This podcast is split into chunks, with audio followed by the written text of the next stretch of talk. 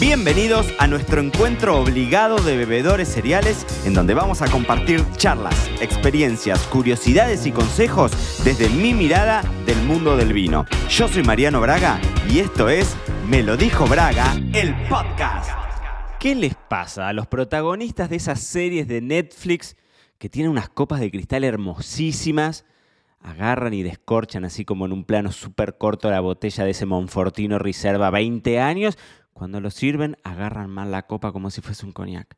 ¿Qué les pasa? Bueno, en el episodio del podcast del día de hoy vamos a hablar de esto, de por qué Netflix agarran mal la copa. Y esto surge en realidad porque el otro día conversando con mi hermano estaba indignado, Marcel. Yo ayer, ayer o antes de ayer, en esta semana estuvimos mirando con Flor una película que se llama Un maridaje perfecto, ¿no? Es una película en Netflix, repito, eh, que pasa entre Napa, bueno, no dice específicamente en dónde, pero es en Estados Unidos y, Australia. Y la protagonista es una mujer que tiene altísimos conocimientos, distribuye, o sea, maneja una distribuidora y la tiene clarísima con algunos de los mejores vinos de Inglaterra, pero importa vinos de todo el mundo y demás. Y en la primera imagen en la que aparece una copa, esta protagonista que habla con muchísimo conocimiento de todos los vinos, track, la agarra por el cáliz.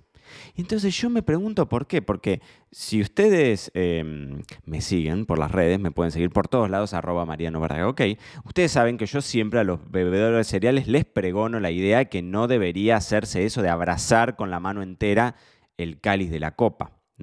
Em, esto básicamente, yendo como a las bases de, el por qué decimos que no tendríamos que agarrar eh, la copa por el cáliz, hay como tres cuestiones que son las fundamentales.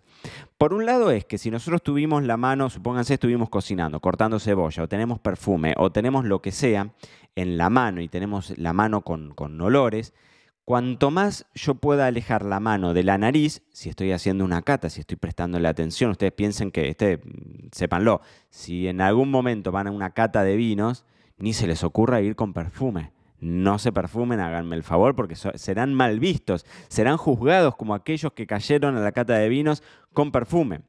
Y básicamente el objetivo que tenés es que ningún olor altere la percepción de lo que vos podés identificar en la copa.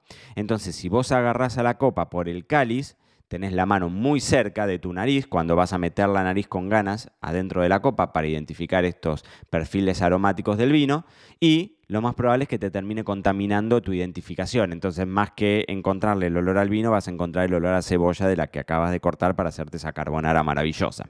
Entonces, una de las bases por el cual decimos que la copa la tendríamos que agarrar o por la base o por el pie es justamente esto de evitar olores. No hace falta que nos vayamos a una cata súper técnica, no hace falta que estemos en un concurso internacional ni mucho menos. Si apreciamos la idea esta de identificar olores en el vino, solamente por ese motivo tendríamos que intentar eh, alejar la mano lo más posible de la nariz. El segundo de, los, em, de las razones por las cuales agarramos la copa por la base o por el pie, básicamente tiene que ver con mancharla a la copa. ¿No? sea, la mano es muy probable, si estuvimos comiendo una pizza aceitosa, es probable que le metamos, eh, que le metamos los dedos bien aceitosos y bien manchados en, la copa. Y esto tiene que ver, por una cuestión estética, es cierto, también tiene que ver que si tenemos copas de cristal muy fino y demás, cuanto menos las manchemos, por ejemplo pasa mucho con el lápiz labial, ¿no? Cuanto menos la manchemos, em, más fácil va a ser limpiarlas, sobre todo las copas que uno dice, bueno, el objetivo, no estamos hablando ahí de cuidado de copa, ya lo hablaremos en algún episodio del podcast, pero el objetivo de la copa es tratar de, de, cuando la vayamos a limpiar con algún jabón neutro o con algún detergente lo menos invasivo posible. Entonces, cuanto menos sucias estén, más fácil va a ser limpiarlas, básicamente.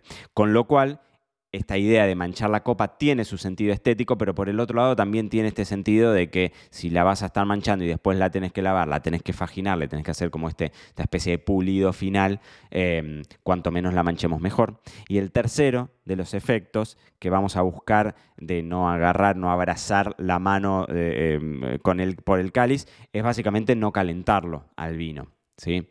Esto tiene mucho sentido en vinos espumosos, en vinos rosados, en vinos blancos que van a temperatura bastante más fría, pero em, corre para todos. Ustedes saben que si hay que pecar, mejor pecar con frío. Ese es un me lo dijo Braga que hay que tatuárselo, mejor pecar con frío, incluso si estamos hablando de vinos tintos, con lo cual vamos a evitar calentar el vino, inclusive en un servicio, por ejemplo, de vino por copa, de vino blanco por copa, muchas veces está buenísimo si tienen la posibilidad de que en el restaurante, en vez de servirte la copa entera, la media copa entera, o sea, la, la dosis que vos te pediste, que te lo sirvan en dos veces, por ejemplo, para que no levante temperatura rápidamente. Sobre todo, yo ahora estoy grabando este episodio del podcast en plenos 30 y largos marbellíes, ¿no? Si estás en un lugar frío, la temperatura se va a conservar más, pero si el ambiente exterior es mucho más caluroso, seguramente vamos a tener una, ganancia de temperatura mucho más rápida, con lo cual vamos a buscar esto de no calentar el vino.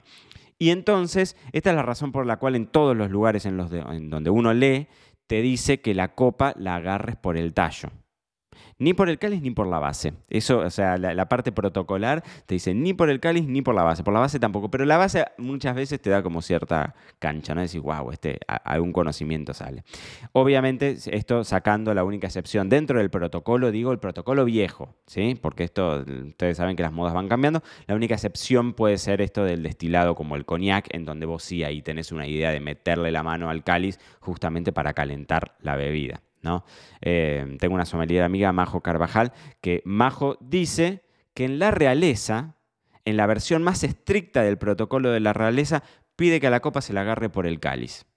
Y entonces quizás esto puede responder al título del episodio del podcast de hoy de por qué en Netflix agarran mal la copa. Inclusive em, una, gran serie para, mirar. Después ya se, va al demonio, pero en las primeras temporadas es espectacular. Scandal, si no la han leído alguna vez, y la protagonista, que es una mujer de negocio súper exitosa y demás, toma unos vinos tremendos en una copa de tallo muy largo, con lo cual es muy inestable, pero siempre religiosamente agarra la copa por el cáliz. En todas y cada una de las series de Netflix, que se nota que se los forma a los protagonistas en tener conocimientos de vino, agarran la copa por el cáliz. Es decir, hay como una barrera ahí. Y vuelvo a preguntarme entonces, respondiendo a la pregunta del episodio de hoy, ¿por qué en Netflix agarran mal la copa?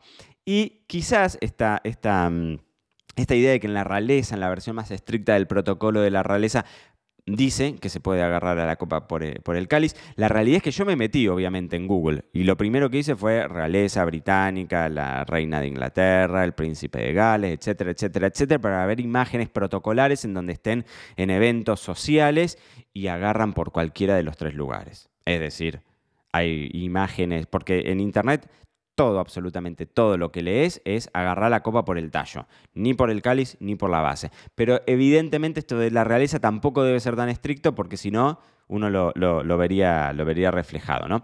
Y esto es fundamental, ¿no? Los protocolos siempre, siempre cambian con el tiempo. Yo siempre me acuerdo eh, cuando estudiaba en su momento, hace muchos años, las normas de protocolo y etiqueta antiguas, siempre te ponían la copa de, más grande de todas, es la copa de agua, y la copa más chiquitita era para la copa de tinto, y hoy ya eso quedó prácticamente en desuso, ¿no? Muchas veces es como que el protocolo fuese más lento que los usos y las costumbres, ¿no? Hoy en un restaurante de alta gastronomía, el agua va en, vaso sí o sí y la copa, inclusive cuanto más grande, más para tinto, ¿no? Siempre con medida para que no se nos haga una palangana gigantesca, pero bueno, e, e, ese es un poco el camino.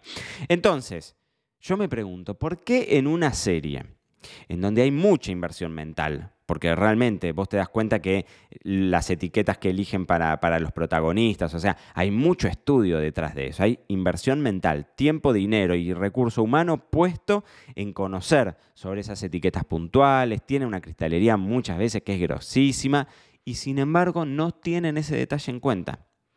Y vuelvo a decirles lo mismo, busqué por internet, busqué a la reina de Inglaterra, busqué por todos lados y la verdad no lo sé. Es una gran incógnita gran.